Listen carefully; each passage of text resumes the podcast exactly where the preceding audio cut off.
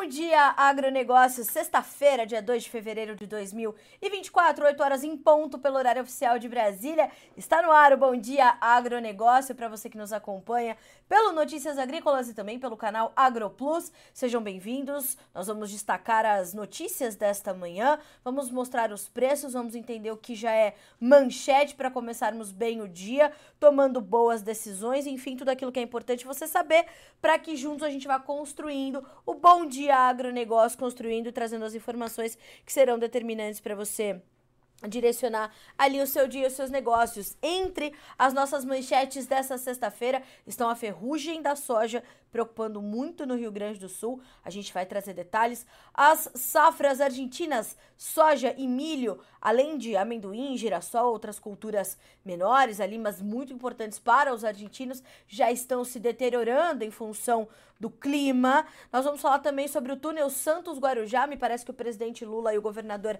paulista Tarcísio chegaram a um acordo. A gente vai detalhar essa situação também e você é nosso convidado para saber antes e primeiro as informações que direcionam o seu dia e os seus negócios.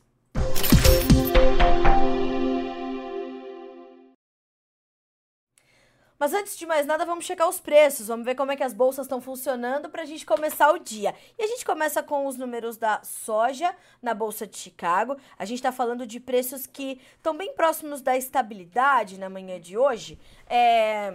Então a gente tem uma uma condição ali de estabilidade depois de uma semana de intensa volatilidade, né? Então nós temos ali a soja para esse momento subindo timidamente 0.02%, vai a 12 dólares mais 1 cento por bushel. O milho 4 dólares e 46, sobe 0 ou cai 0.1%. O trigo este sim sobe, tem alta de 0.4%, 6 dólares e 4 centos por bushel. Vamos checar ainda os derivados de soja, são mercados também importantes e que também estiveram bastante voláteis nesta semana. Nós estamos falando então de farelo subindo 0,2% para 362 dólares e 30 centos por tonelada curta e o óleo de soja caindo 0,1% para 45 centos mais 54 por libra peso, repetindo uma baixa de 0,1%. Então todos os mercados em Chicago testando certa estabilidade depois de uma semana de montanha russa para preços, né? Então foi uma semana tem sido uma semana bastante agitada e sexta-feira ainda pode nos reservar algumas surpresas com certeza.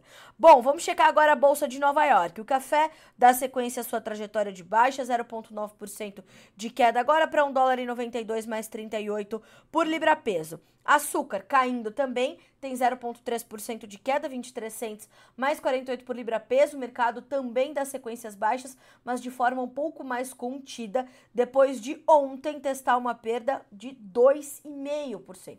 O mercado do açúcar ontem despencou, acompanhando commodities energéticas e sentiu essa, essa pressão, dando sequência, portanto, às baixas nessa sexta-feira. Algodão caindo 0,3%, uh, vai a 86 cents mais 20 25 por libra peso. Inclusive, para o algodão, quero sugerir que você é, cheque uma matéria que nós trouxemos ontem, falando sobre como a nova safra brasileira vai encontrar um de, um cenário de mercado para o produtor brasileiro. Uma matéria importante, completa, que nós trouxemos ontem, eu e Guilherme Dorigatti, é, sobre o mercado de milho e como essa perspectiva é, vai ajudar na tomada de decisão dos produtores. Então, é, acho que é, é, um conteúdo que vou até compartilhar com vocês, vou deixar o link aqui na, no, nosso, no nosso chat, para você, inclusive, que está nos acompanhando. Não se esqueça que esse é um espaço para vocês, tá? Esse, esse, né, esse, esse espaço que a gente tem aqui ao lado do, do, do, da nossa conversa é o espaço do Fala Produtor. É um espaço dedicado à nossa audiência, a você. Então mande a sua pergunta, mande a sua dúvida, o seu questionamento. Ficou alguma dúvida sobre o que eu falei? Quer saber algo mais sobre alguma notícia que eu dei por aqui? Traga traga também a realidade da sua safra. É importante que você traga a sua perspectiva enquanto produtor para a gente trazer essa e juntos construirmos o Bom Dia Agronegócio, certo? Para concluir as nossas, uh, a nossa rodada de preços, vamos só ver como é que as, as commodities encerraram o dia na Bolsa de Dalian, mercado futuro na China. Por lá, os negócios já estão encerrados. Farelo fechou em queda, óleo de soja também, enquanto o milho subiu um tiquinho, né? Um pouquinho só de alta, mas subiu. Segundo as informações de Eduardo Vanin, analista de mercado da Agriinvest Commodities, mais uma semana baixista para a maioria dos contratos agrícolas, com destaque para os óleos vegetais. A soja na CBOT até esse momento tem uma queda de 7 centavos por bushel, o farelo alta de 13 dólares por tonelada curta, o óleo 1,4 centavos de queda, o que dá 3% de baixa, tá? O óleo de palma na Malásia, queda de 6%, o milho e o trigo na CBOT perto do 0 a 0, o milho na B3, uma queda de R$ 1,40 por saca. Na bolsa de Dalian, a soja importada caiu 4,8%, o farelo 0,6%, o óleo de soja 6% de queda, a maior semanal desde maio do ano passado, esta baixa. O óleo de palma em Dalian caiu 4,6%, o milho na bolsa chinesa 1,9% de uh, alta e o suíno vivo alta de 3,6%. Então, esse resumo que é trazido para nós pelo Eduardo Vanin, analista da Greenvest, mostra para você essa montanha russa né, de forma mais detalhada que eu disse ali no início na, da nossa rodada de preços, uma semana de intensa volatilidade que a gente vai também concluindo para ti aqui no Notícias Agrícolas, certo? 8 horas e 6 minutos pelo horário oficial de Brasília. Vamos checar o que é destaque nessa manhã de sexta-feira. Vamos às nossas notícias da manhã.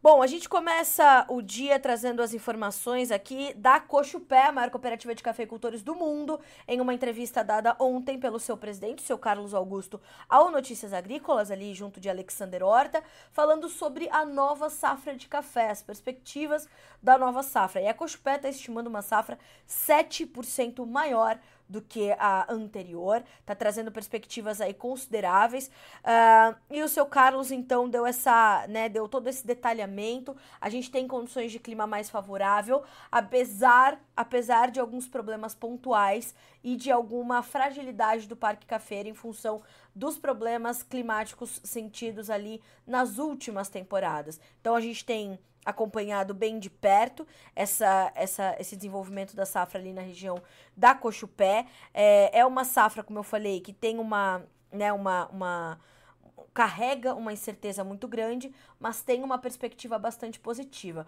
Por que, que a gente traz essa informação? Porque a partir da semana que vem começam as feiras da Cochupé. Tradicionalmente, o ano para essas feiras da maior cooperativa de cafeicultores do mundo, parceira do Notícias Agrícolas há muitos anos, começava sempre pela FEMAGRE, que é a Feira de Máquinas e Implementos Agrícolas para a Cafeicultura, em Guaxupé, né, que é a sede ali da Cochupé. Esse ano, o calendário se inverteu e a gente começa com a Feira do Cerrado, na semana que vem acontecendo, com cobertura exclusiva do Notícias Agrícolas. Então, nós teremos lá uma equipe trazendo todas as informações para você dessa, dessa cultura, deste mercado, setores, inovações, tecnologia e pesquisa. Então, já com essa perspectiva de uma safra 7% maior, que é a necessidade de entendermos de uma safra 7% maior para a gente entender principalmente como serão os negócios, porque no café os negócios estão bastante travados. Tanto para o café que já está na mão do produtor, quanto para o café, uh, ou melhor dizendo, né, para as travas futuras. Os negócios estão de fato mais lentos. Inclusive, Ontem, o CPEA, né, trouxe as suas informações sobre o janeiro no café, apontando que os preços do café arábica oscilaram fortemente no último mês, refletindo justamente as incertezas quanto ao clima e à produção nacional. Embora no acumulado do mês o indicador CPEA Exalc para o tipo 6 bebida dura uh, registrasse uma variação pequena, ao longo do período, as médias operaram entre intervalos maiores, com mínima de R$ 962,99 por saca no dia 18 de janeiro e a máxima no dia 23, testando R$ 1.015, R$ 1.015,15 por saca. Segundo os pesquisadores do CPEA, enquanto agentes não conseguem dimensionar de forma mais precisa a oferta 2024-25 no Brasil e em países concorrentes, as cotações deverão continuar oscilando ainda com bastante volatilidade. Para o Robusta. Para o Robusta, os valores vêm subindo expressivamente. Temos falado, inclusive, sobre a competitividade maior do café Robusta no mercado internacional e o Brasil se destacando como uma, uma das principais origens, depois ali de Vietnã, Indonésia, que são os dois maiores, né? E uh, vem subindo, então, expressivamente os preços do café robusta no Brasil. O indicador CPEA Exalc para esta para esta variedade avançou 9,6% no primeiro mês deste ano, em janeiro de 24, e comparando-se a média de janeiro de 24 com janeiro de 23, a valorização é de expressivos 17%, certo? 8 horas e 10 minutos pelo horário oficial de Brasília. A você que está nos acompanhando aqui pelo Notícias Agrícolas, siga trazendo as suas perguntas, os seus questionamentos, até porque hoje, no segundo bloco, nós teremos Lúcia Vivan, pesquisadora e entomologista da Fundação Mato Grosso, para falarmos sobre a questão da mosca branca, uma praga de difícil controle e que está tirando o sono dos produtores no Mato Grosso e em outras partes do Brasil. Pegou a soja nesse final de safra bem agressivamente e já traz preocupações também para o produtor de milho. Pois é, o produtor de milho já está tá tendo de lidar com a cigarrinha. O milho está desse tamanho, safrinha que está sendo plantado agora, cheio de cigarrinha, uma preocupação séria. E a Lúcia Vivan vai trazer todas essas informações porque a, a, a mosca branca também já está começando a atacar o milho. Então vá mandando as suas perguntas para a Lúcia. Sabemos que a mosca branca é uma praga é, que é de difícil controle e a Lúcia vai tirar suas dúvidas no segundo bloco, certo? 8 horas e 12 minutos, pelo horário oficial de Brasília. Agora a gente vai falar um pouquinho sobre a condição ali da, da logística do Mar Vermelho, porque ainda há uma preocupação muito grande com os ataques aos navios mercantes que por ali passam, né? Uma das principais rotas do comércio marítimo do mundo, e os rebeldes do, do Iêmen os rebeldes Houthi afirmaram nesta quinta-feira ter atacado com mísseis nav navais um navio comercial britânico no Mar Vermelho em, res em resposta aos bombardeios dos Estados Unidos e Reino Unido contra as suas posições. O porta-voz militar dos Houthis, Yahya Sarea, disse em um comunicado que o navio que não foi identificado, estava indo em direção a um porto israelense e reiterou que suas operações continuarão qualquer, ah, contra qualquer navio com destino a Israel até que se cesse a agressão contra a faixa de Gaza, fecha aspas para o comunicado dos rebeldes Houthis. O novo ataque ocorreu depois de, nesta madrugada, os Estados Unidos terem abatido um drone sobre o Golfo de Aden, sem causar danos, e destruírem um centro de controle, controle para o lançamento de drones em locais do Iêmen controlados pelos rebeldes, de acordo com o Comando Central dos Estados Unidos, o CENTCOM. As forças dos Estados Unidos disseram em um comunicado que, durante o dia, os insurgentes lançaram outros dois mísseis balísticos antinavio contra um cargueiro, que os Houthis alegaram ter atacado no dia anterior, mas o centro uh, americano afirmou que os projéteis caíram na água sem causar danos à embarcação. Desde o dia 19 de novembro, os Houthis, que é um grupo apoiado inclusive pelo Irã, uh, tem lançado né, cerca de 40 ataques a navios mercantes no Mar Vermelho em apoio aos palestinos na faixa de Gaza e para prejudicar economicamente principalmente Israel por conta do conflito entre Uh, Israel e o grupo extremista Hamas, causando graves interrupções no comércio marítimo global. Estados Unidos e Reino Unido bombardearam pela primeira vez as posições do, dos Houthis em 12 de janeiro, quando atacaram cerca de 60 alvos no Iêmen, em represália às ações dos insurgentes contra navios comerciais e de guerra no Mar Vermelho. O que isso quer dizer para vocês? Quer dizer que o frete marítimo continua subindo, certo? Né? A gente tem essa essa intensificação do frete marítimo, a diminuição das embarcações, portanto, nós temos menos, é, é, menos containers disponíveis, menos navios disponíveis, as seguradoras né, já não cobrem essa rota. Uh, e as gigantes do comércio marítimo já não atuam mais ali nesse, nessa região do Mar Vermelho por conta de todo esse perigo, de toda essa preocupação e, claro, o risco humano, né? O, o, os, os, armadores já não querem mais é, levar suas embarcações para lá. Então, nós temos uma logística muito é, comprometida agora, desorganizada, e a gente está colocando isso na conta porque isso está encarecendo os seus custos. Bom. Agora falando efetivamente de é, campo, né? Uh, eu vou começar aqui a detalhar as condições da ferrugem asiática, que é algo que está trazendo uma preocupação bastante grave para os produtores, e nesse momento essa preocupação maior está sobre o Rio Grande do Sul.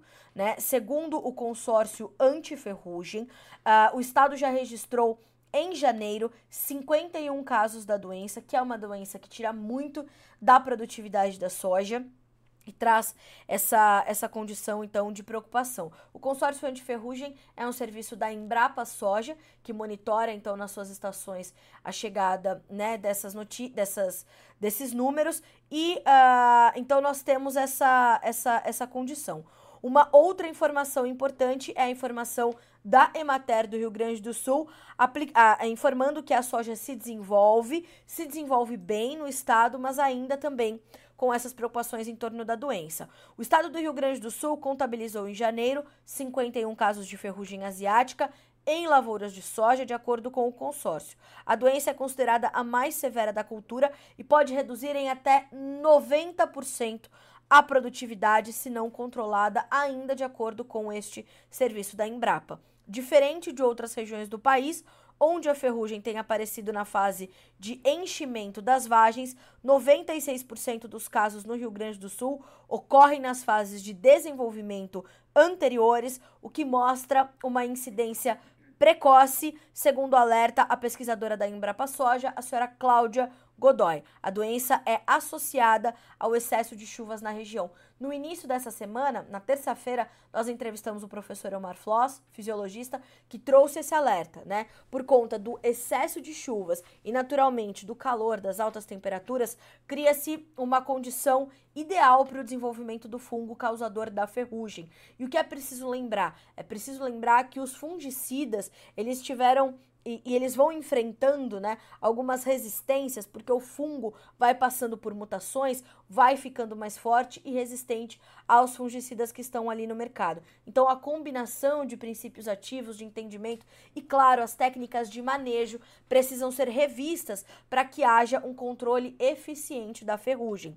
Somados os casos registrados em dezembro, são 88 focos já confirmados de ferrugem no estado do Rio Grande do Sul. Segundo ainda a pesquisadora Cláudia Godoy, uh, há casos severos de ferrugem observados, mesmo, veja, com aplicação de fungicidas, o que mostra que houve falhas no uso do insumo. Ela orienta os produtores a observarem cuidadosamente a escolha dos seus fungicidas, pois o controle da doença, veja, está cada vez mais difícil devido ao fato de o fungo causador apresentar menor sensibilidade a alguns grupos de fungicidas. Além disso, nos últimos anos foi relatada uma nova mutação do fungo que deixa esse controle ainda mais difícil. Para concluir, os dados da Emater, o plantio, é, do, uh, o plantio do milho da, da perdão, da soja já foi concluído por lá, então a gente vai vendo esse desenvolvimento e está acontecendo também a colheita da safra de verão Rio Grande do Sul, que é um dos principais produtores de milho verão do Brasil. A gente tem 41% das lavouras de milho já colhidas, portanto, no estado gaúcho, certo? Então estamos ali acompanhando bem de perto também. 8 horas e 19 minutos pelo horário oficial de Brasília. Não se esqueça que nós temos então a é, Lúcia Vivan, entomologista da Fundação MT, para falarmos de mosca branca no segundo bloco, um, um, um, uma praga que está aí tirando o sono dos produtores do estado. Então você pode mandar suas perguntas, você inclusive que nos acompanha pelo canal AgroPlus pode mandar as suas perguntas, pode mandar os seus questionamentos, só chegar ali no nosso canal no YouTube no Notícias Agrícolas, continua assistindo pelo AgroPlus, mas use o celular ali para mandar suas perguntas. E, e principalmente você produtor rural que está assistindo, compartilhe com seus colegas para a gente tirar todas as dúvidas, então, sobre mosca branca no segundo bloco com Lúcia Vivan, pesquisadora e entomologista da Fundação MT. Bom, Uh, vamos falar ainda sobre a questão logística, mas agora aqui para o Brasil e alguma melhoria que a gente pode encontrar ali no litoral paulista, porque uh, o presidente Luiz Inácio Lula da Silva e o governador de São Paulo, Tarcísio de Freitas, chegaram a um acordo para a cooperação dos dois governos na obra do túnel Santos-Guarujá. Precisa lembrar que o Porto de Santos é o maior porto da América Latina, o porto que promove ali uma uma movimentação de cargas ali, né, que é a maior. Ontem, inclusive, nós trouxemos a condição do algodão, por exemplo, no Brasil. 97% do algodão brasileiro que está com a sua competitividade lá em cima é escoado pelo Porto de Santos. Na sequência, a gente tem Paranaguá e Salvador e a gente precisa continuar é, expandindo a nossa capacidade portuária para garantir que a nossa competitividade também possa encontrar expansão. Então, a gente precisa escoar mais e melhor. E essa possibilidade de ter esse túnel Santos Guarujá não vai, claro, promover ali só uma, uma, um, uma condição benéfica para a cidade de Santos e para a cidade de Guarujá, ou para a população de Santos ou para a população do Guarujá. Não, isso vai inclusive melhorar o transporte de cargas e ajudar a otimizar a capacidade portuária. Após impasses que ameaçavam o início das obras para a construção do túnel, que promete ligar as duas cidades, no litoral de São Paulo, os governos federal e paulista chegaram a um, a um acordo nessa semana. A informação foi confirmada pelas agências de notícias e assim Ambas as administrações terão participação nas obras, incluídas no PAC, que é o Plano de Aceleração do Crescimento. Cada gestão custeará 50% das obras. O acordo foi costurado após reuniões durante toda a tarde entre o presidente Lula, o governador Tarcísio, os ministros Rui Costa, da Casa Civil, e Silvio Costa Filho, dos Portos e Aeroportos. Em suas redes sociais, o presidente também falou do encontro e enfatizou as parcerias com o governo do estado. Segundo ele, os dois também trataram de outros projetos, como o trem, que pode ligar São Paulo a Campinas, um projeto antigo, bem antigo né? E, e, a gente espera que realmente aconteça, porque precisamos otimizar os nossos modais logísticos. E segundo Lula, conversamos sobre a parceria para transformar em realidade um sonho de 100 anos. Falei antigo, não sabia que era tanto. A obra do túnel Santos Guarujá, integrando a Baixada Santista. Um grande projeto de 6 bilhões de reais. Também falamos de outros projetos, como o trem que São Paulo, é, que liga São Paulo Campinas e a expansão de institutos federais no estado de São Paulo. Queremos construir 100 novos uh, institutos em todo o Brasil ainda no nosso mandato. Claro, né, presidente? É o governo federal atuando com todos os governadores para melhorar a vida das pessoas. Fecha aspas para o presidente Lula na rede social. Aí tem fotos, dois apertando a mão, fazendo aquela coisa toda, mas a gente precisa saber se na prática isso sai, né? Precisa sair, de novo. O Brasil precisa continuar escoando mais e melhor, né? Então, estamos de olho. A gente está recebendo aqui alguns comentários e é bem, é bem interessante, porque eu acabei de falar, né? Precisa acontecer na prática. E o Fernando Ellers traz aqui um, um posicionamento bastante interessante. Bom dia, Carla. Muito desanimadora a remuneração no setor agrícola em todas as classes. Estão acabando com a galinha dos ovos de ouro do país. Fernando, seu posicionamento é muito importante. Essa semana aqui no Bom Dia Agro eu recebi uma pergunta. Carlinha, por que, que os, as commodities não estão dando rentabilidade agora? Essa é uma pergunta de, de resposta muito, muito complexa né? E a gente não conseguiria responder isso em uma hora de Bom Dia Agronegócio. A gente teria que ter é, entrevistados ao longo de todo o programa para trazer né, a perspectiva de vários setores. Mas o que é importante?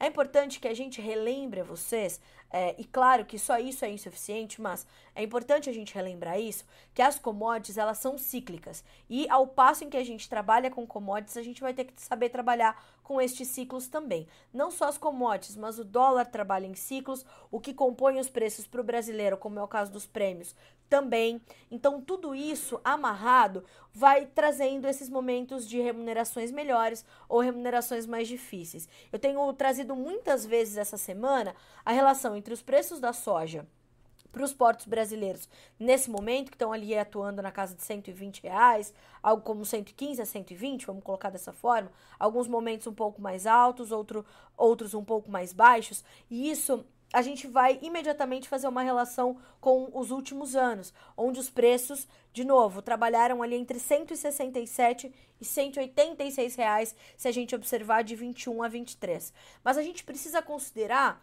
né, Fernando e amigos, uh, todos os efeitos que contribuíram para a formação desse cenário. Então, a pandemia que elevou muito a demanda por alimentos no mundo, as, a, a, a condição econômica, a condição é, da saúde financeira das principais economias do mundo. Então, é, a gente está falando dos dois maiores, China e Estados Unidos, ou Estados Unidos e China. Depois entender como é que está a, a, a saúde da, da economia da União Europeia. O Sudeste Asiático, que é outra região importantíssima para a demanda por alimentos, por commodities agrícolas. Então, Fernando, a gente tem que dar uns passos para trás para olhar o todo, né? E tentar entender como é que esse mercado pode trabalhar a nosso favor ou como é que as nossas gestões podem se adaptar a esses novos momentos, a esses novos ciclos, né?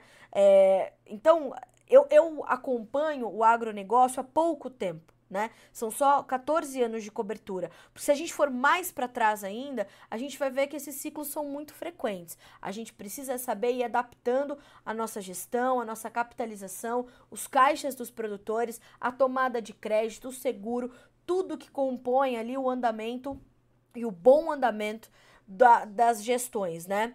A Silvia também traz uma, uma informação importante para nós, a Silvia Regina da Silva. Bom dia, Carla, e a todos. E aqui em Ernestina, Rio Grande do Sul, muito calor à tarde e nada de chuva.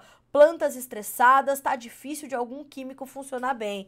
Pois é, eu imagino que a sua preocupação seja também com a ferrugem, né? Silvia. Uh, e agora está me dizendo que a preocupação já não é mais só o preço, mas sim conseguir produzir. Acho que a quebra no Rio Grande do Sul vai ser severa. Silvia, a gente está acompanhando bem de pertinho a condição do Rio Grande do Sul. Hoje até me dediquei um pouco mais ali né, para trazer essas informações, porque realmente é importante da gente monitorar. Os sinais de alerta estão ligados para a safra gaúcha. E o que, que eu vou te pedir, Silvia? Faça um vídeo dessas plantas estressadas aí que você está que você tá relatando para nós, você está falando para nós aqui no Bom Dia Agro, para a gente poder expandir essa, essa perspectiva, tá? Mande para nós esse relato detalhado e a gente vai é, trazer no, no, no, intervalo do Fala Produtor, nosso momento Fala Produtor. O número para você mandar o vídeo tá aqui na sua tela, tá? 19 99767 0241, repetindo, 19 99767 0241. São 8 horas e 27 minutos pelo horário oficial de Brasília. Eu quero trazer aqui agora a atualização das informações sobre a safra argentina. Ontem, a Bolsa de Cereais de Buenos Aires trouxe o seu panorama agrícola semanal, trazendo ali uma redução no índice de lavouras classificadas como boas ou excelentes. Ou seja, sentindo os efeitos já dos dias quentes e muito secos na Argentina. São cerca de duas semanas já sob essa condição e a previsão de que os próximos 7 a 10 dias ainda serão assim. E as lavouras argentinas estão numa fase crítica de desenvolvimento, precisam de condições adequadas e não encontram nesse momento. O que elas ainda encontram? Boas reservas hídricas no solo. Então, nesse momento, a gente tem duas análises para safras argentinas entre os especialistas. Para uma parte deles, essa condição que a gente está registrando agora pode ser uma já um indício de uma perda de potencial produtivo considerável. Para outros especialistas, a reserva hídrica e a condição diferenciada dos solos argentinos, que conseguem reter um pouco mais de umidade, vão dar espaço para safras, né? Não só a soja, mas para soja e para o milho e para o girassol, para o amendoim, enfim, uh, encontrarem ali um espaço não de recuperação, mas pelo menos de manutenção. Caso, claro, as coisas forem se agravando, esse potencial vai se diminuindo. Então, para uma parte dos analistas é um problema, para outra parte não. Então, vamos ver os números. Para soja, 36% da, das lavouras em condições boas ou excelentes. Na semana passada, nós tínhamos 44%, é, 48%, melhor dizendo, 48%. Uh, ah, e nós tínhamos também na semana passada 40. Perdão, vamos, vamos, vamos, vamos de novo? Vamos de novo. Nós temos nesse momento 36% das lavouras em condições é, boas ou excelentes. Na semana passada, 44%. Temos atualmente 50% das lavouras em condições normais, regulares. Semana passada eram 48, temos agora 50. Em condições ruins ou muito ruins, são 14% das lavouras contra 8% da semana passada. A reserva ou a condição hídrica 77% das áreas de soja com uma condição hídrica ótima ou adequada, 23% em condições regulares ou de seca. Na semana passada, esses 23% eram só 9%. Então, nós subimos de, de 9% para 23% a condição de seca para áreas de soja, a condição hídrica do solo, certo? Ótimo. Para milho, vamos ver se a gente consegue esses números também. Eu, eu não sei se as, as a, a, a, aqui temos. Soja, milho não vai ter tão detalhado, mas eu posso dizer para vocês que praticamente todas as culturas, como girassol, por exemplo, amendoim, todos eles sorgo, sentindo então essa redução do índice de lavouras classificadas como boas ou excelentes e essa preocupação com esse aumento no índice de lavouras classificadas como ruins ou muito ruins. A Argentina começa a dar sinais de alerta. A gente vai detalhar isso ao longo dessa sexta-feira e, claro, ao longo dos próximos dias para entender o reflexo do mercado. Enquanto isso, a soja na Bolsa de Chicago trabalha com estabilidade. Uh, nós temos o contrato março subindo meio ponto para 12 dólares e 3, o maio caindo meio ponto para 12 dólares e 13 centes por bushel. A gente vai fazer um rápido intervalo na edição desta sexta-feira do Bom Dia Agronegócio. Você pode aproveitar esse momento enquanto acompanha ali os vídeos do Fala Produtor, que hoje vão trazer a, a, a realidade de Uruçuí, no Piauí. Vá mandando as suas perguntas para Lúcia Vivan, entomologista da Fundação Mato Grosso, que estará conosco no segundo bloco para a gente falar de mosca branca. É um instante só, a gente volta já.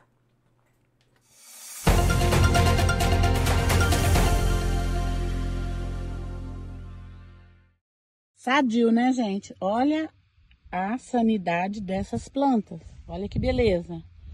Nós estamos aqui na Fazenda Canel, tá? E eu quero falar aqui com o seu Hamilton e a Lúcia Bortoloso, Sim. que são produtores de soja, milho e algodão aqui no Piauí, é, no município de Uruçuí. Uruçuí. E eu quero falar para vocês como está o clima aqui no Piauí e quem vai falar é o seu Hamilton. É, o clima está bem favorável porque está chovendo bem e está fazendo sol, que a planta precisa também do sol, né? E contrariando até a expectativa nossa, que a gente achava que ia ter um, um El Ninho muito severo e não confirmou. A gente está com chuvas bem distribuídas, não está com muito excesso de chuva, mas está bem, bem constante a chuva e bem distribuída. Então a gente está bem feliz com o que está acontecendo esse ano.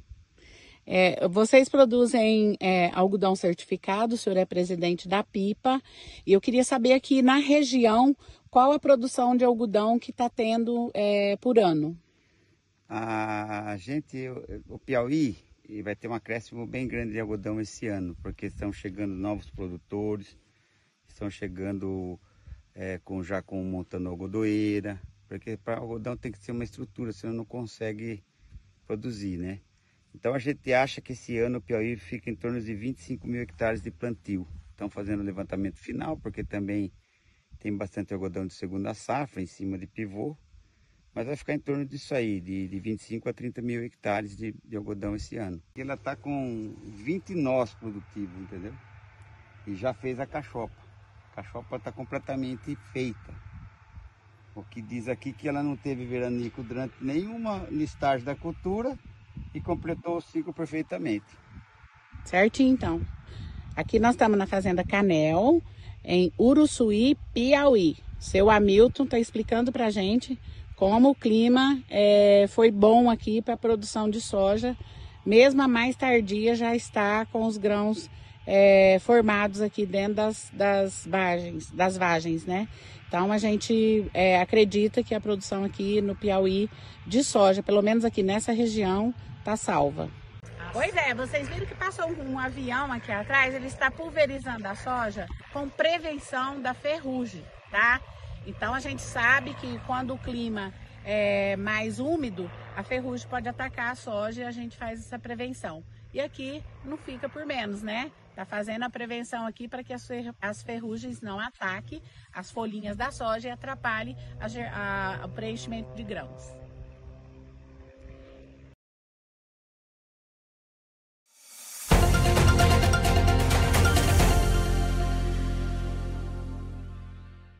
está de volta nesta sexta-feira, hoje é 2 de fevereiro de 2024, 8 horas 34 minutos. Pelo horário oficial de Brasília, a gente vai Uh, checando aqui algumas outras perguntas, a gente tem uma pergunta, por exemplo, da Silvia. Carla, qual é o estágio das lavouras da Argentina? A gente não tem esse detalhamento aqui ainda, Silvia, mas eu vou buscar para ti. O que eu posso te dizer? Que a gente tem um, uma colheita já concluída, né? É, nós estamos aí com 14% das lavouras num, num período de, já de desenvolvimento né, um pouco mais crítico. Então, a gente, ao longo do dia, eu vou detalhar, eu vou debulhar esse relatório do, do da Bolsa de Cereais de Buenos Aires e te, te prometo que é, já já esses detalhes estarão no noticiasagricolas.com.br. Inclusive, para você que nos acompanha pelo canal AgroPlus, pode também acompanhar essas notícias pelo nosso site, ok? Então a gente vai te trazendo essas informações ao longo do dia. Vamos agora ao nosso quadro de entrevistados. A nossa pauta de hoje é Mosca Branca aqui no Bom Dia Agronegócio.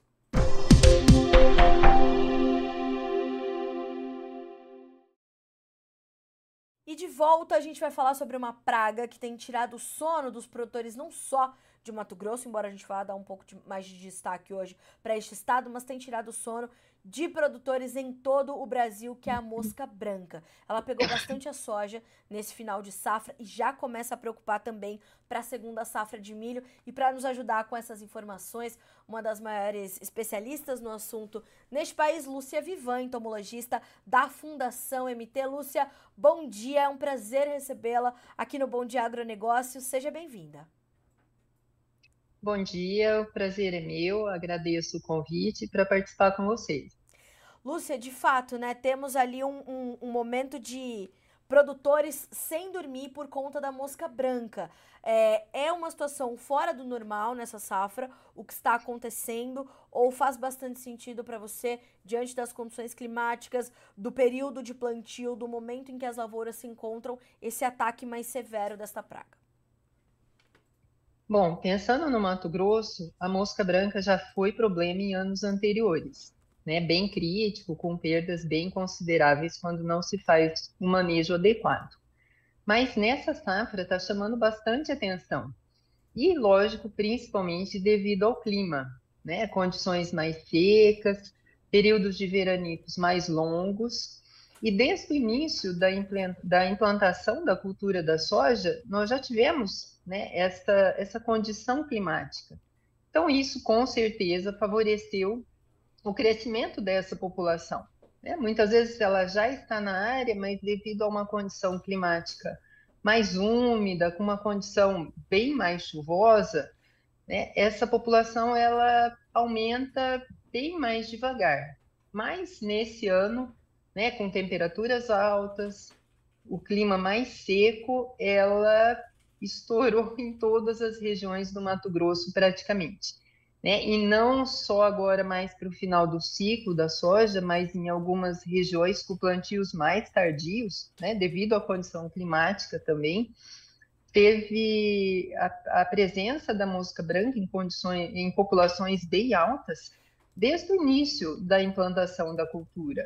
Né? Nós acompanhamos áreas com, com soja nos estádios ali V4, V5, já com uma infestação bem considerável.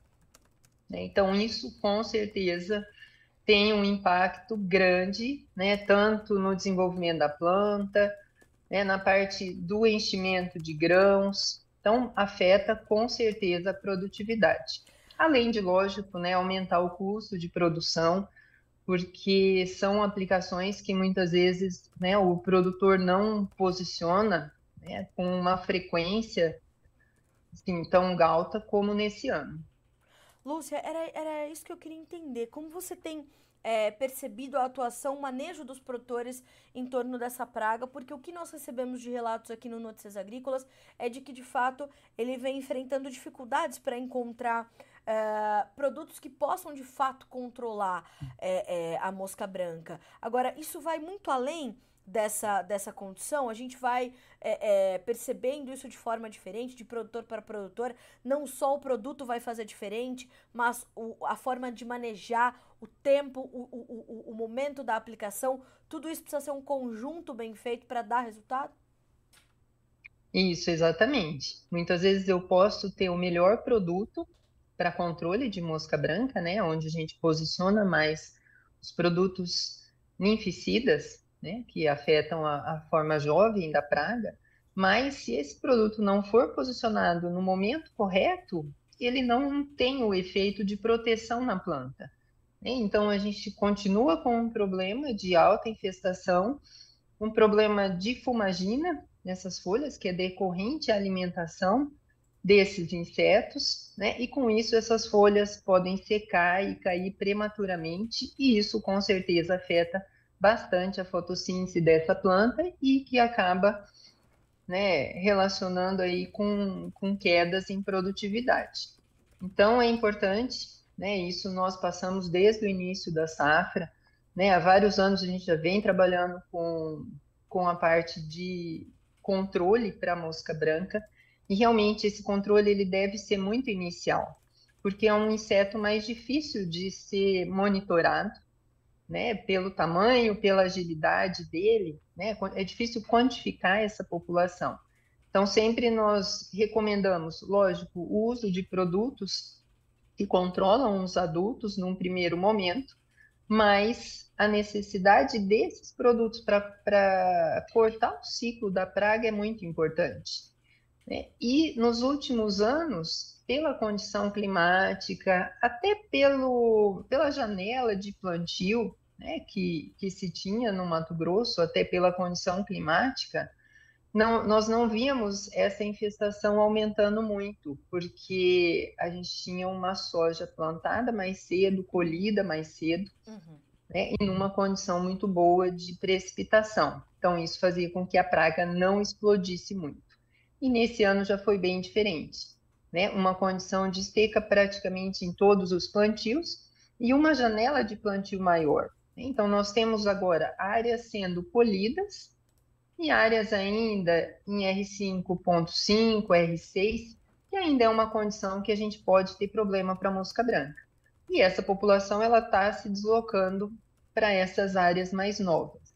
Né? Então, com certeza, essas áreas têm que ser bem manejadas em relação a esses controles. E estamos né, enfrentando essa falta de produtos específicos.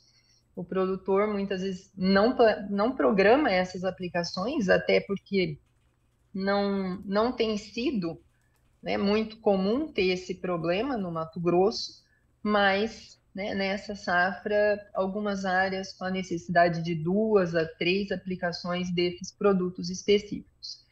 É, e, e agora, né, levando em consideração aí a segunda safra, principalmente áreas de algodão, também estão com infestações altíssimas de mosca branca, né? Ela está se deslocando para essas áreas de algodão e com certeza vai precisar de um manejo diferente ao que foi realizado na safra passada. Né? A população está bem maior e para algodão ela se estabelece muito bem, né? Até a gente relaciona mais a mosca branca na cultura do algodão até do que na soja. Uhum. Então, com certeza, o produtor tem que fazer esse manejo muito bem feito né, evitando que essa população aumente e que se mantenha na cultura do algodão e que talvez possa causar problema até na fibra, né? Porque se ela não for bem manejada, realmente ela vai, né, durante todo o ciclo do algodão, ela vai estar presente. É interessante porque uh, a gente tem visto um para essa safra um aumento da área destinada ao algodão, né, Lúcia? Então, os cuidados têm que ser redobrados. Essa orientação chegando agora pode ser muito valiosa pro, pro cotonicultor que está ali também é, tomando as suas decisões agora, né? Sim, e, e, a gente pensa, o cotonicultor é o sojicultor também. Exato. Né? Então, a, a, importância dele manejar essa praga dentro do sistema de produção. Né? Então, eu reduzi a minha população na cultura da soja, evitando que essa população se desloque para a cultura do algodão né? E que aí, numa infestação maior, seja mais difícil de, de reduzir essa população. E nós temos um outro agravante para o algodão também, que nós temos uma janela de plantio maior. Né? Nós temos mais áreas com plantios em dezembro, que geralmente né, a gente tinha um, um plantio mais de segunda safra mesmo. E hoje, né, como com a condição climática, muitas áreas colocaram, plantaram o algodão antes, né? então com certeza nós temos uma janela de plantio maior para o algodão também. Então essa praga ela acaba se deslocando, né, e transitando aí em todas essas essas condições. Uh, Lúcia, a gente tem uma pergunta da Silvia. É, embora você seja uma profissional da Fundação MT, tenho certeza que você vai conseguir responder. A Silvia pergunta: tem previsão de chegar no Rio Grande do Sul ainda nesta safra a mosca branca? A gente já tem relatos de algumas lavouras que estão sofrendo com essa praga por lá também. Qual a sua perspectiva, principalmente diante das atuais condições climáticas por lá nesse momento, Lúcia? A gente tem chuvas, a gente tem calorão. O que, que, que você imagina que possa acontecer ainda para o Rio Grande do Sul? Olha, o que eu converso com os pesquisadores do Rio Grande do Sul, a soja plantada mais tarde, muitas vezes, pode ter um ataque de mosca branca. Né? Se essa, se ocorrer, né, talvez um, um, período com veranico, e muitas vezes não precisa ser um, um veranico muito agressivo para a gente já ter essa população presente e, e aumentando. E outra, outro ponto importante também né, é, é a gente pensar que após a colonização da mosca branca na cultura, mesmo com condição climática muito boa, com chuvas regulares, nós temos um problema da mosca branca. Né? Então, muitas vezes se fala, ah, com chuva não tem problema de mosca branca. Tem, da mesma forma. Né? Muitas vezes não é tão grave, mas precisa ser, ser bem manejada porque é um dos insetos onde nós observamos perdas de produtividade mais acentuadas, né? Porque além dela se manter na, na planta, né, durante todo o seu ciclo, é uma população geralmente bem alta, né? Então tem o dano direto de sucção na planta, mas tem também né, o ronidil que é formado na folha e que é onde a gente tem o crescimento do fungo, da fumagina, e que isso interfere muito na fotossíntese da planta. Né? Então, por isso que nós vemos em esse agravamento tão grande, né, uma perda de produtividade, uma perda de folhas. Muitas vezes é, essa planta ela acelera o ciclo, né, em até 15 dias já entra num processo de maturação e, lógico, com isso né, afeta bastante a fisiologia da planta, e toda né, essa característica para rendimento. Lúcia, embora a, a, nossa pauta seja mosca branca, eu quero agora te fazer duas perguntas em uma. Um, se essa mosca branca já começa a, a, atacar as lavouras de segunda safra de milho, principalmente aí no estado de Mato Grosso, e também saber de ti quais são as suas preocupações em relação a pragas para a nossa segunda safra de milho, que já passa a ser a mais importante safra de milho no Brasil. Uh, o que, que ainda, ou o que, que está no radar para essa safrinha? A cigarrinha ainda pode ser, por exemplo, um problema é, combinado ali com a mosca branca, que também pode tirar o sono do produtor mato-grossense? Sim, para milho, a mosca, nós não, assim, não relacionamos muito a mosca branca na cultura do milho. Certo. Mas, né, no estado de Goiás já, já já ocorreu infestação na cultura do milho com segundas gerações, né? Então, você tendo presença de ninfas em plantas de milho.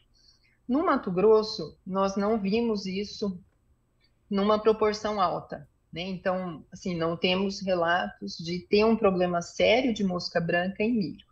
Mas em relação às pragas, né, nós sempre ficamos com o pé atrás e elas podem se adaptar a diferentes culturas.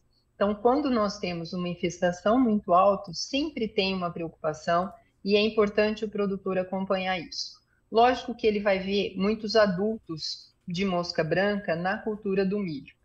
Mas, até então, o que nós observamos é que essa população não se estabelece. Certo. Até porque nós temos áreas de algodão e ela acaba preferindo essa cultura. Uhum. Mas né? Nós nunca podemos afirmar que não vai ocorrer, e sim acompanhar né, e ver como que isso vai, vai se desenvolver. Certo. Mas o outro ponto, a cigarrinha, né, Dálbulos maites, aí realmente é um problema para o milho.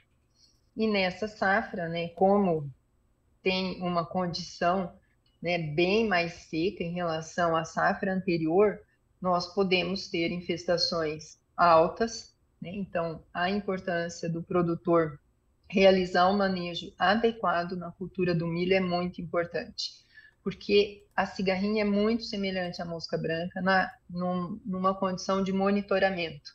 Né? É um inseto bem ágil, nós não conseguimos quantificar bem ao certo essa população. Né? E são reinfestações frequentes. Essa população se desloca muito de uma área para outra. Né? Então, com certeza, o produtor tem a impressão de que ele está aplicando e não está tendo efeito. Mas, pelos nossos resultados, né, ele tem esse efeito do produto, ele consegue controlar essa população e isso ele vai conseguir observar de maneira mais clara quando o milho estiver no estágio reprodutivo, né, quando a gente tiver a formação dessas espigas, e que aí sempre, né, nos nossos estudos mostra que aonde teve um bom manejo, nós temos espigas maiores, né, mais um milho mais produtivo, mais sadio. Então, é, essa é, é a, a, informação, né, que, que realmente podemos ter um problema de cigarrinha maior do que nas safras anteriores. Então, todo cuidado né, é, é muito bem-vindo e deve ser realizado.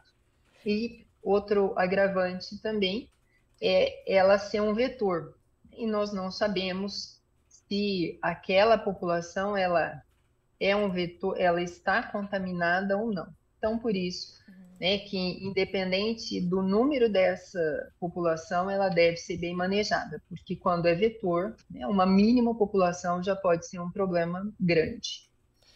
E assim como na mosca branca, é, também há, há, relatos dos produtores já desde as últimas safras dessa dificuldade de produtos é, que tenham resultados eficazes é, para o controle da, da cigarrinha no milho, né? É, e, e é muito o que eu falei anteriormente. A impressão que se tem é que não está tendo controle. Uhum. Porque como nós temos um deslocamento muito grande dessa população das áreas adjacentes, né? E então acaba parecendo que não teve o controle, mas na verdade tem esse controle. Né? A gente consegue controlar uma população, mas chega outra população vindo de outra área. Sim. Por isso que é muito importante nós termos esse controle regional. Todos os produtores fazerem o controle né, de maneira adequada, no período correto, né? Então, desde de ali o estágio V1, V2, né? Lógico que a gente aproveita as aplicações para o percevejo barriga verde também na cultura do milho, que praticamente são os mesmos produtos, Sim. e é uma aplicação bem inicial. E continuar essas aplicações né, até o estágio V8, VT, aí vai depender muito de cada região, né, e até como a região como um todo realizou o manejo dessa praga, para reduzir mesmo essa população. Né? Não adianta um produtor fazer muito bem feito, que ele vai sofrer né, com os vizinhos que vão oferecer uma população para ele.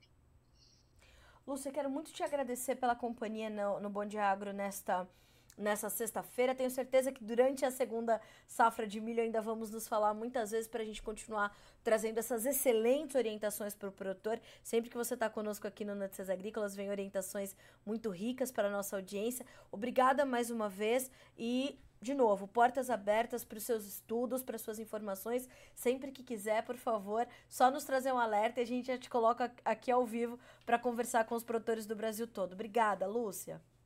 Obrigada, eu que agradeço, né? E estamos à disposição para partilhar todas as experiências. Obrigada, Lúcia. Um ótimo final de semana para você. Até a próxima. Um abraço. Até mais. Obrigada, igualmente. Conosco, Lúcia Vivan, entomologista da Fundação Mato Grosso, pesquisadora, como eu falei, uma das maiores especialistas em pragas uh, aqui para o nosso país. E a gente precisa entender é, essa situação, né? Eu tô aqui vendo o comentário do Antônio. Essa praga ataca muito a soja. Verdade, Antônio, falando de mosca branca. É, mas nós temos alguns relatos ali no Mato Grosso já da mosca branca atacando o milho. Viram a explicação da Lúcia, né? Os adultos vão atacar, de fato, vai ter uma mosca branca ou outra no milho, mas por conta ali da preferência por uma, uma lavoura de algodão, por exemplo, a gente vai ter essa migração, né? Para milho, problema maior e a maior preocupação. Cigarrinha, um problema que pode ser pior do que nas últimas safras e a dificuldade de produtos para controlar. Mais do que isso, atenção à mosca branca na soja, sim, mas a gente está finalizando a safra e agora atenção redobrada pro algodão. Então já começar a fazer seu manejo, já começar a fazer seu controle, pegar todas essas orientações da Lúcia, alinhar e fazer um bom manejo, né? Um manejo integrado de pragas, que é uma prática que aqui no Brasil funciona muito bem, entender a composição dos produtos, enfim, fazer um belo de um combo de manejo para controlar cigarrinha, mosca branca, percevejo, tudo aquilo que for aparecendo na tua lavoura. Porque você já está com o teu preço achatado, precisa garantir pelo menos na produtividade ali o que dá para mitigar, o que dá para controlar, como clima, por exemplo, que não dá para controlar, uma praga, o, o máximo de, de, de investimento. Um comentário importante que chega de Guarda-Mora, em Minas Gerais, onde a mosca branca também tem sido muito intensa. O produtor Tiago Machado relatou em entrevista ao Notícias Agrícolas que a mosca branca por lá tá difícil de controlar, faltando produto, acaba que o produtor tem que usar produto que é para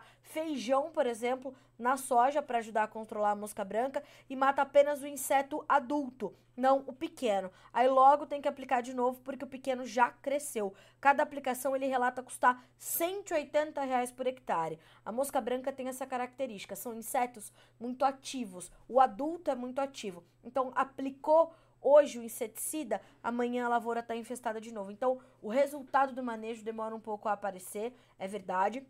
E a gente tem essa, essa condição ali do, do, do né, do, a característica do inseto já traz muito essa, essa dificuldade do controle, além da fumagina que ela deixa ali nas plantas, como a Lúcia falou, que é aquela camada de fungo que limita, né, reduz a, a, a área de fotossíntese da planta, reduzindo muito da produtividade.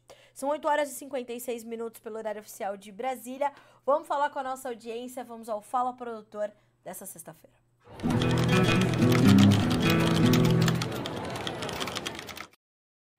Quero agradecer a companhia do Márcio Maciel, do Alberto Tesmer, do time da LSX Agrofert, da Dona Eliana, bom dia.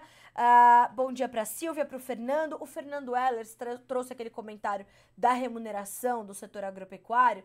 A gente comentou aqui algumas coisas e ele traz um comentário adicional também muito importante. Nem todas as regiões do país conseguiram aproveitar os últimos anos de cotações boas, seja por falta de chuva ou preço abusivo nos custos de produção. Aqui no sul tá assim, um ano se ganha. Fernando, você tem toda a razão. Realmente, é, os últimos anos foram muito desafiadores, em especial para os produtores gaúchos que perderam por três safras consecutivos: soja, milho, milho safrinha, milho verão, trigo se perdeu muito na última safra. Então, é, é, sabido, né? E o Brasil, pelas suas proporções continentais, ele vai ter realidades também das mais distintas possíveis. Então, nesse momento, por exemplo, a safra de soja, a safrinha não vai ser diferente no caso do milho, a nova safra de trigo também vai ser um desafio, porque nós temos um clima tropical, começa daí a gente já tem essa dificuldade. Nós temos essas proporções continentais, então é difícil a gente ter um, uma mesma realidade de preço por conta de despesas logísticas e uma série de outras coisas. Custo de produção também varia demais. Então, é como eu falei, é ter uma gestão é, afinada e personalizada para os seus resultados para a sua região. Seus comentários são muito importantes, viu, Fernando? Continue sempre participando conosco. Você tem toda a razão. Nem todo produtor vai conseguir captar as oportunidades que o mercado oferece da mesma forma. Bom dia também para o Guilherme Bussler, que fala conosco de Toledo, no Paraná.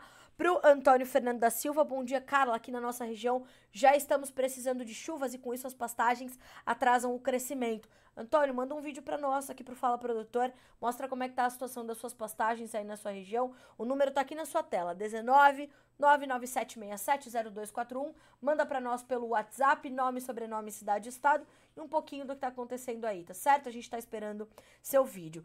Bom dia também para Ana Cláudia Nascimento, sempre conosco, pro Lucas dos Reis Barbosa, pro Alban, Bom dia, Carla, e a todos do agro. Tempo firme em Toledo.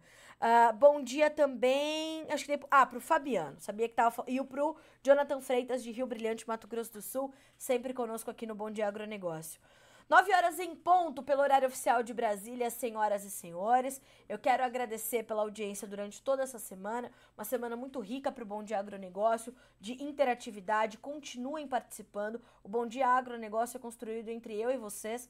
Né? A nossa audiência tem papel fundamental e determinante. Inclusive você que nos acompanha pelo canal AgroPlus. Aliás, continuando por aí, você vai ter uma programação né, um timaço te garantindo uma programação de excelente qualidade. Aqui no Notícias Agrícolas a mesma coisa, às 9h30, agora horário de Brasília, tem informações direto do Paraguai com a Esther Stort e Letícia Guimarães na bancada.